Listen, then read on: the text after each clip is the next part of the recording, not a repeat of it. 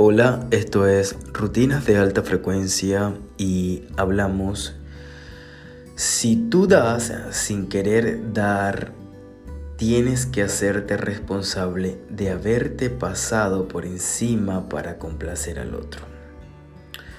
Por eso solo da quien sabe que al dar está recibiendo algo a cambio, aunque sea la satisfacción de dar. Dar sin esperar es un mito. Todo lo que en apariencia le damos al otro, nos los damos a nosotros mismos.